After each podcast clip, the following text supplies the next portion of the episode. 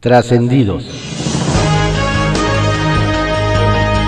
Continuamos con la audiosíntesis informativa de Adrián Ojeda Román correspondiente a hoy, jueves 4 de marzo de 2021. Vamos con algunos trascendidos que se publican en periódicos de circulación nacional. Templo Mayor, por Fray Bartolomé, que se publica en el periódico Reforma. Si el informe de la Auditoría Superior de la Federación es imperdible por todo lo que revela, quienes saben de estos temas dicen que es igual de interesante lo que no apareció en el documento. Extrañamente, en los resultados de la cuenta pública 2019 no se incluyó un subejercicio de 17 mil millones de pesos que se encuentran en 12 fideicomisos del Poder Judicial, un guardadito del Consejo de la Judicatura Federal, la Suprema Corte y el Tribunal Electoral. ¿Por qué desapareció ese expediente del nuevo reporte de la auditoría si se consignó desde el año pasado?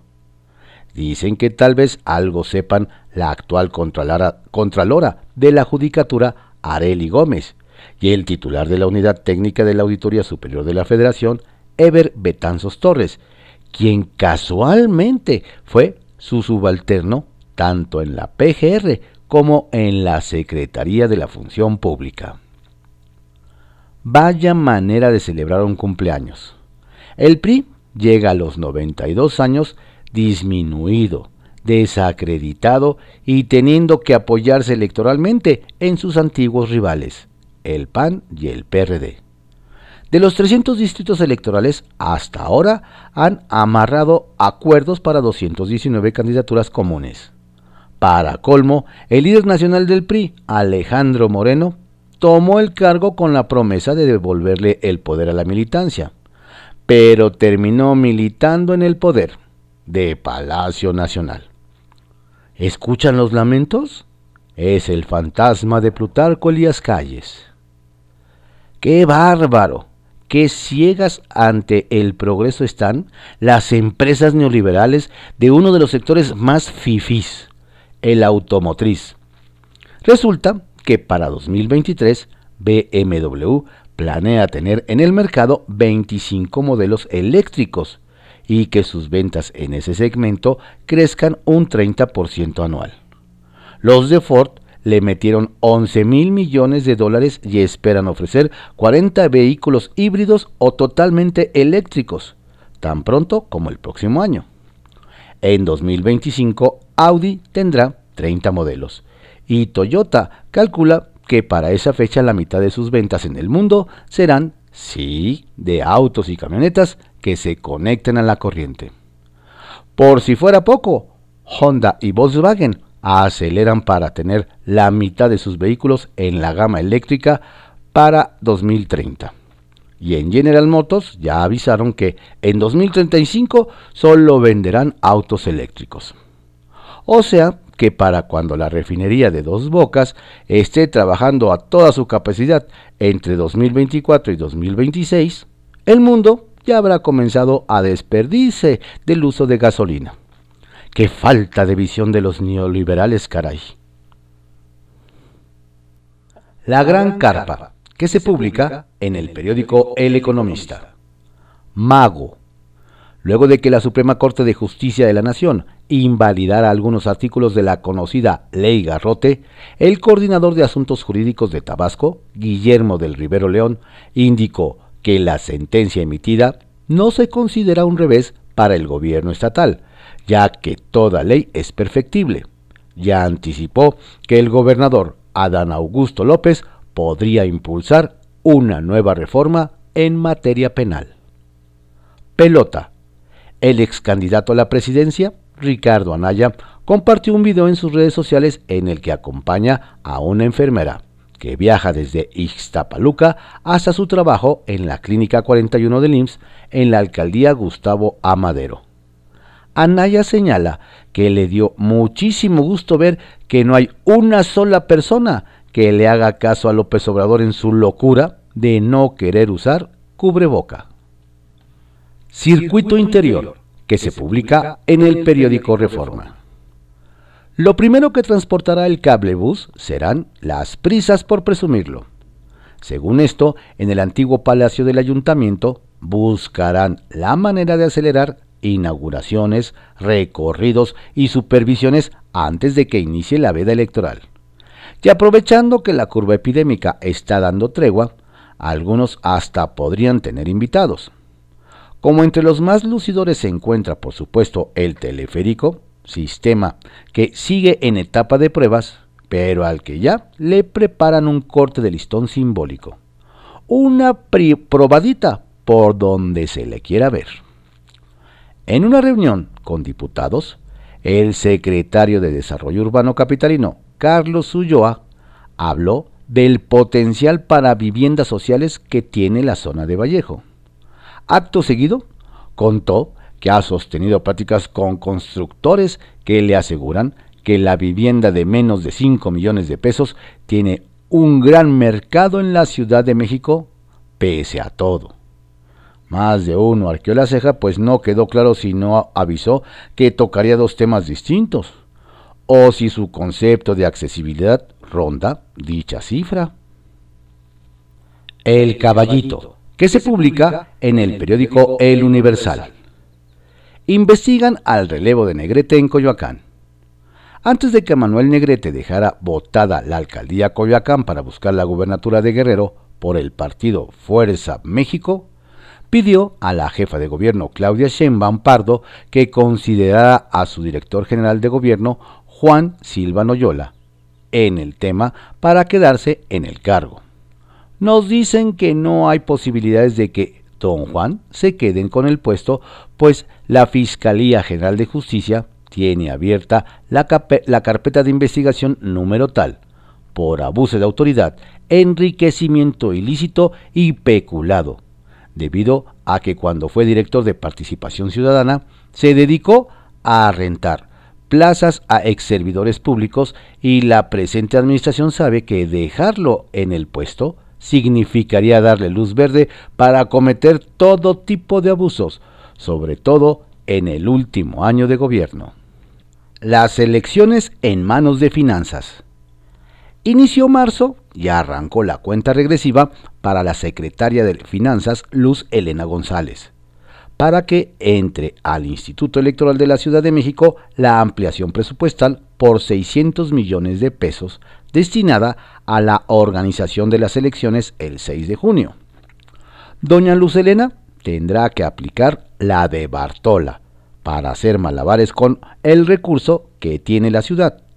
De lo contrario, pondría en entredicho la organización del proceso electoral, algo que no les traería ningún beneficio. Según el instituto, redujeron 30% los costos con relación a los comicios de 2018, y no hay más para dónde hacerse. No dan cuartel Dolores Padierna y Díaz Durán. Un nuevo round escenifica la virtual candidata de Morena a la alcaldía Cuauhtémoc, Dolores Padierna, y el militante Alejandro Rojas Díaz Durán, luego de que la Comisión de Honor y Justicia de ese partido declaró infundadas las acusaciones que realizó don Alejandro, porque no lo incluyeron en la encuesta Patito. Al respecto, doña Dolores se congratuló con la resolución del órgano partidista que la ratificó con la candidatura mientras que el inconforme reviró que impugnará ante el Tribunal Electoral del Poder Judicial esa determinación, por lo que este pleito no lo pueden dar por terminado ni levantarle la mano a un candidato. Otro pleito casado entre candidatos en Toluca. A quien se le está complicando la elección en Toluca es a Morena, pues la guerra que sostienen Juan Rodolfo Sánchez y Ricardo Moreno por la candidatura está impactando negativamente en el ámbito de los ciudadanos. De acuerdo con los sondeos de empresas encuestadoras, quien resulte ganador comenzará a hacer campaña con 8 puntos de ventaja. Ese pleito que sostienen los morenistas nos dicen es a matar o morir porque ninguno está dispuesto a aceptar la derrota y trabajar electoralmente por el triunfador. Lo peor del caso, consideran, es que se ha vuelto tema de conversación en las redes sociales de los ciudadanos, lo que mucho influirá en los resultados. Kiosco, que se publica en el periódico El Universal. Fiscalía se lava las manos sobre espontáneo de la mañanera. La irrupción de una persona en la conferencia del presidente Andrés Manuel López Obrador, nos cuentan, no solo quedó en un simple susto, pues el gobierno de Durango de José Rosas Aispuro Torres del PAN se movilizó luego de que se diera a conocer que el espontáneo era originario de esa entidad. Acusaba que le habían sembrado droga y por eso estuvo preso dos años. Nos detallan que la fiscal del Estado, Ruth Medina Alemán, salió al paso e indicó que la dependencia había identificado al sujeto, quien efectivamente había estado preso, pero no existía registro de alguna queja en la institución sobre ese caso por lo que nos dicen señaló que sería muy lamentable que se tratara de un montaje, y puso a disposición el expediente. ¿Qué tal? Apila Exedil de Tijuana denuncias. Quien no termina de salir de un problema cuando ya está en otro, en Baja California, nos platican, es el, es el exalcalde de Tijuana, Arturo González Cruz de Morena puesto que al proceso judicial que se le sigue por el delito de homicidio, ahora se suma la denuncia que interpuso la síndica procuradora María del Carmen Espinosa Ochoa de Morena contra él y su ex tesorero Manuel Cerda Romero por un presunto daño de 58 millones 188 mil 22.8 pesos a las arcas municipales. Desde que pidió licencia, nos detallan, don Arturo se ha hecho ojo de hormiga. Y algunos preguntan si sería eso el motivo personal de su licencia. Aunque otros comentan que con él hay mucha tela de dónde cortar. Ni en el PRI la quisieron. Desde San Luis Potosí nos comentan que en Morena las quejas contra la candidatura de Mónica Rangel Martínez a la gubernatura del estado no han parado y en un nuevo episodio la dirigente sindical y morenista Francisca Reséndiz Lara, acompañada de simpatizantes, llevó una piñata de Doña Mónica a la sede estatal del PRI. Nos resaltan que la manifestación coreaba consignas tabacartulinas con frases como no queremos a priistas en Morena, no a la imposición, y fuera el PRI de Morena. Y cuando llegaron a su destino, obviamente no los dejaron pasar, por lo que doña Francisca solo comentó con ironía sobre la piñata que la habían encontrado en Morena y la llevaban al PRI donde tampoco la quisieron recibir. Proselitismo con chocolate. A quien le ha dado por darse baños de pueblo y sus chocolate, en Chiapas nos platican, es al ex candidato a la gobernatura José Antonio Aguilar Bodegas del PRI quien últimamente se ha vuelto cliente frecuente del mercado Sebastián Escobar de Tapachula. Nos relatan que don Antonio no se paraba ahí desde hace más de 32 años. Incluso evitaba ir cuando fue alcalde de Tapachula de 1989 a 1991. Pero desde que le confirmaron que sería el abanderado de la alianza PRI-PAN-PRD a la Diputación Federal, Don Antonio no ha parado de ir al mercado por un licuado de chocolate y esta semana hasta se refinó unas quesadillas en un puesto muy popular. Lo que hacen por unos votos. Trascendió, que se publica en el periódico Milenio. Trascendió que la UNAM, que encabeza Enrique Graue, y la Secretaría de Relaciones Exteriores de Marcelo Ebrard, acordaron que universitarios se incorporen a una red mundial de manejo de pandemias y que la Casa de Estudios sea la sede de un laboratorio centralizado para medir la respuesta inmune inducida por candidatos vacunables, como parte de la estrategia internacional de México contra la pandemia. Otra palomita para los Pumas. Trascendió que dirán lo que quieran del rumano Florian Tudor, pero sin impedimento, acompañado de dos personas, fue recibido en calidad de empresario por la Secretaría Federal de Seguridad Rosa Isela Rodríguez, cumpliendo con la orden presidencial de atender al hombre investigado por la UIF de Santiago Nieto como presunto líder de una banda de falsificaciones de tarjetas con base en Cancún. Trascendió que la de ayer fue una gran tarde para nuestro deporte, porque se formalizó la continuidad de la alianza sin precedentes entre la Liga Mexicana de Béisbol y las grandes ligas de Estados Unidos con la participación de José Miguel Bejos de Pericos de Puebla, Gerardo Benavides de Acereros de Monclova y el presidente de la Liga Mexicana de Béisbol, Horacio de la Vega, así como Rodrigo Fernández en representación del comisionado y la directiva de la Gran Carpa, quien ha sido factor clave para estos acuerdos y pronto daría a conocer un superplan para 2022. Trascendió que el panista Francisco Javier Salazar se integró al Senado en sustitución de Mauricio Curi, pero lo dejaron con la mano estirada en su primer día de trabajo cuando quiso saludar al líder, de, al líder minero Napoleón Gómez Urrutia, quien basó su negativa en que el exsecretario del Trabajo dio por muertos a 65 trabajadores en pasta de conchas y nada hizo por rescatarlos. Pepe Grillo, que se publica en el periódico La Crónica. ¿A quién le toca? La versión inicial era de que de las 852.150 vacunas anticovid de Pfizer que llegaron al país, 381.225 serían para la Ciudad de México. Esto permitió a las autoridades capitalinas decir que se aplicarían en las alcaldías más pobladas o sea, Iztapalapa o Gustavo Amadero, y que el miércoles se diría el nombre de la demarcación. No ocurrió.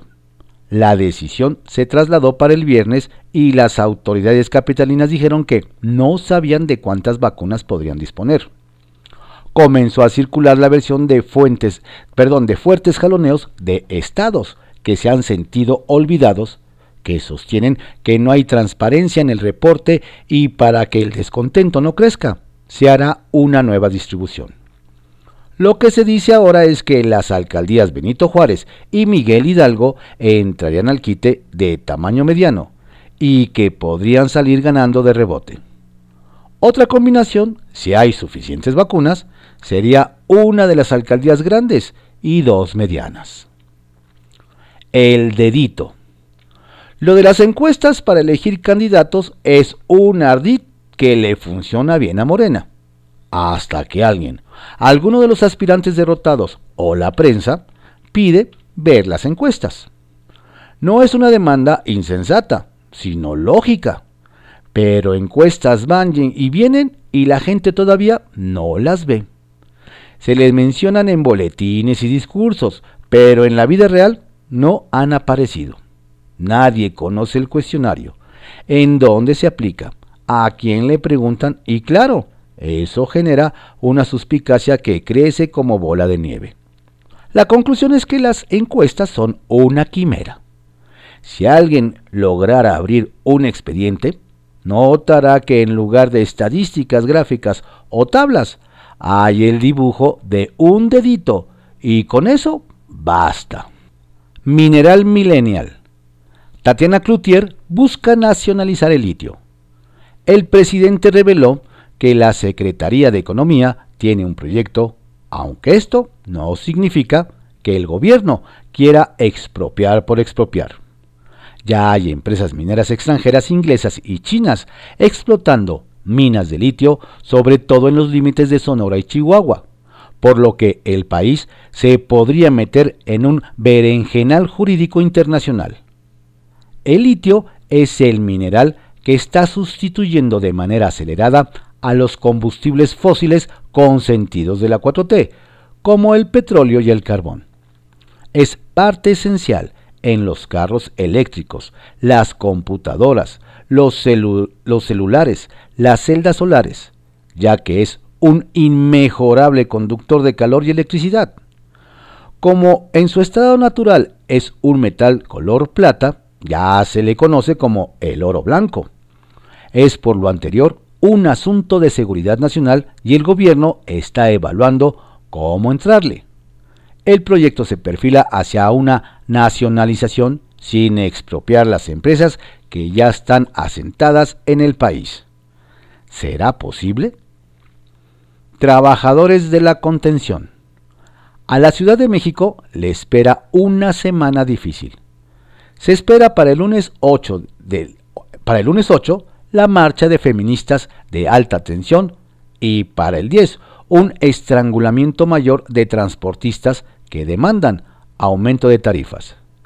El hecho de que el presidente y la jefa de gobierno hayan abordado el tema de la marcha del 8 de marzo muestra que existe honda preocupación y que los agentes encargados de las tareas de contención tendrán trabajo de sobra. Con respecto a los transportistas, la decisión del incremento en esta coyuntura de contracción acentuada de la economía no tiene posibilidades de transitar, por lo que las protestas irán subiendo de tono. El gobierno capitalino reitera que la Ciudad de México es una sociedad de derechos, de todos, no solo de los manifestantes. Confidencial, que se publica en el periódico El Financiero. Abandonan San Lázaro 24 diputados más. Conforme se acerca la fecha de campañas electorales y se agudiza la disputa de candidaturas en los partidos, cada día más diputados abandonan el Palacio Legislativo de San Lázaro, de todos los colores. Ayer otros 24 legisladores votaron su curul. 8 de Morena, 6 del PRI, 2 del PT, 3 de MC, 3 del PES, 1 del PRD y uno sin partido.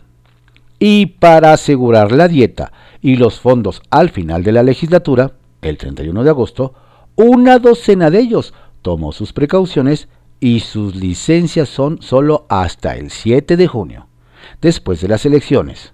Es decir, amenazan que volverán literalmente por sus fueros. Las osadas aventuras de Anaya. En 2016, Ricardo Anaya fue tan aguerrido como para dormir en el suelo en Palacio de Gobierno de Veracruz y así apoyar el plantón de alcaldes panistas.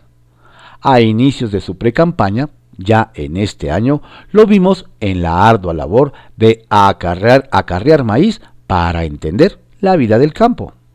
Ahora, la más reciente hazaña del panista y suspirante por segunda ocasión a la presidencia fue subirse al metro y a una combi el temerario recorrido fue desde Ixtapaluca a una clínica en la Ciudad de México para acompañar a una enfermera en su trajín de la casa al hospital. No cabe duda que el queretano está tomando riesgos en esta nueva aventura rumbo al 2024. Querétaro, la brecha se cierra. Lo que se pronosticaba como una ventaja sencilla para el PAN y su candidato a la gobernatura, el senador con licencia Mauricio Curi, hoy se torna menos evidente. Ya son un par de casas encuestadoras nacionales que ponen a Celia Maya, la tía Bernita, en referencia a Bernie Sanders, a menos de 10 puntos de Curi. Esto a menos de 100 días de la elección para elegir al sucesor de Pancho Domínguez. Reclamo de altos vuelos. Desde la tribuna de la Cámara de Diputados, el petista Gerardo Fernández Noroña acusó a Aeroméxico de no hacer nada para impedir que pasajeros insultaran al presidente López Obrador, situación que se dio este fin de semana al concluir un vuelo entre Guadalajara y la Ciudad de México. Con su discurso, el legislador quizás solo quería ganar clics en las redes, porque no explicó qué tendría que haber hecho la empresa para callar a quienes así se manifestaron. A cuentagotas. Será mañana cuando la jefa de gobierno de la Ciudad de México, Claudia Sheinbaum, dé a conocer cuándo y cuáles serán las alcaldías donde continuará la vacunación. Ayer dio a conocer que en Milpalta, Coajimalpa, Magdalena Contreras, Iztacalco, Tláhuac y Xochimilco, hasta ayer habían aplicado las primeras dosis de la vacuna contra COVID-19 a 230.751 adultos mayores de 60 años. Se perfila contienda cerrada en Monterrey. Se acerca el arranque de la campaña en el municipio de Monterrey, metrópoli industrial, y todo indica que la contienda estará muy cerrada. De acuerdo con las cifras que arrojan algunas encuestas, el priista Francisco Cienfuegos encabeza las preferencias de voto, seguido el emesista Luis Donaldo Colosio. Y en tercer sitio, el abanderado de Morena, Víctor Fuentes, ex senador del PAN. Muy peleada se vislumbra la disputa en esa ciudad donde la pregunta que todos se hacen es ¿por quién se decantarán em-, los empresarios del Estado? Comisión de Amnistía en el Estado de México. En el Estado de México se instalará hoy la Comisión de Amnistía encargada de evaluar los miles de casos de mexiquenses en prisión de manera injusta. Aunque hay polémicas sobre si el primer caso exitoso fue la liberación en enero del matrimonio de Leticia Arcos y Antonio Félix, acusados de un delito no cometido hace cinco años. Lo cierto es que el debate de la ley de amnistía impulsado por la diputada Mariana Uribe Max Correa y otros en el Congreso local que encabeza el morenista Maurilio Hernández, influyó en esa liberación. Sacapuntas, que se publica en El Heraldo de México. Se apega a la secrecía. Rotunda negativa dio el presidente de la sección instructora de San Lázaro, Pablo Gómez, a la petición presidencial de hacer pública la indagatoria contra Francisco Javier García de Vaca, gobernador de Tamaulipas. Se apegó al sigilo de la investigación para no violar la ley, pero nos dicen, nadie descarta filtraciones del expediente como en otros casos. Estira y afloja. Por cierto, el Congreso de Tamaulipas, de mayoría albiazul, busca atraer el desafuero del gobernador Cabeza de Vaca, lo cual respalda la GOAN, que, aglutina a los gobernadores del PAN pero el morenismo contraatacó y presentó una iniciativa para reformar el tercero constitucional e impedir a los congresos estatales intervenir en el desafuero de gobernadores. Sheffield se anima.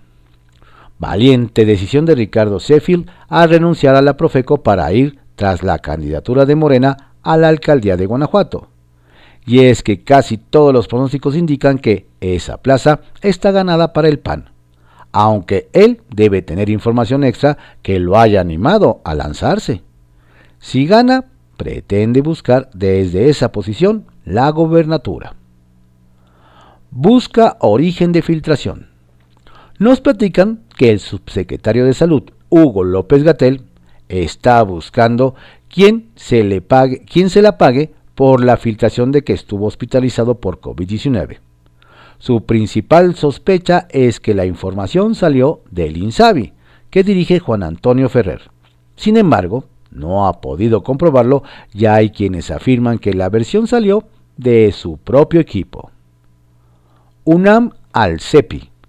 Nos cuentan que la UNAM se incorporó a la red mundial de la Coalición para la Promoción de Innovación en Pro de la Preparación ante Epidemias, CEPI, involucrada en el mecanismo COVAX que desarrolla vacunas contra el COVID-19. Con ese paso, la casa de estudios que dirige Enrique Graue se coloca en el concierto internacional de la ciencia. Goya.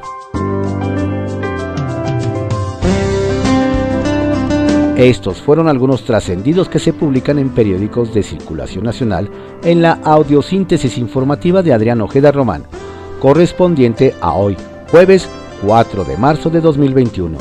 Tenga usted un excelente día y por favor cuídese mucho, cuide a su familia, cuídenos a todos, no baje la guardia.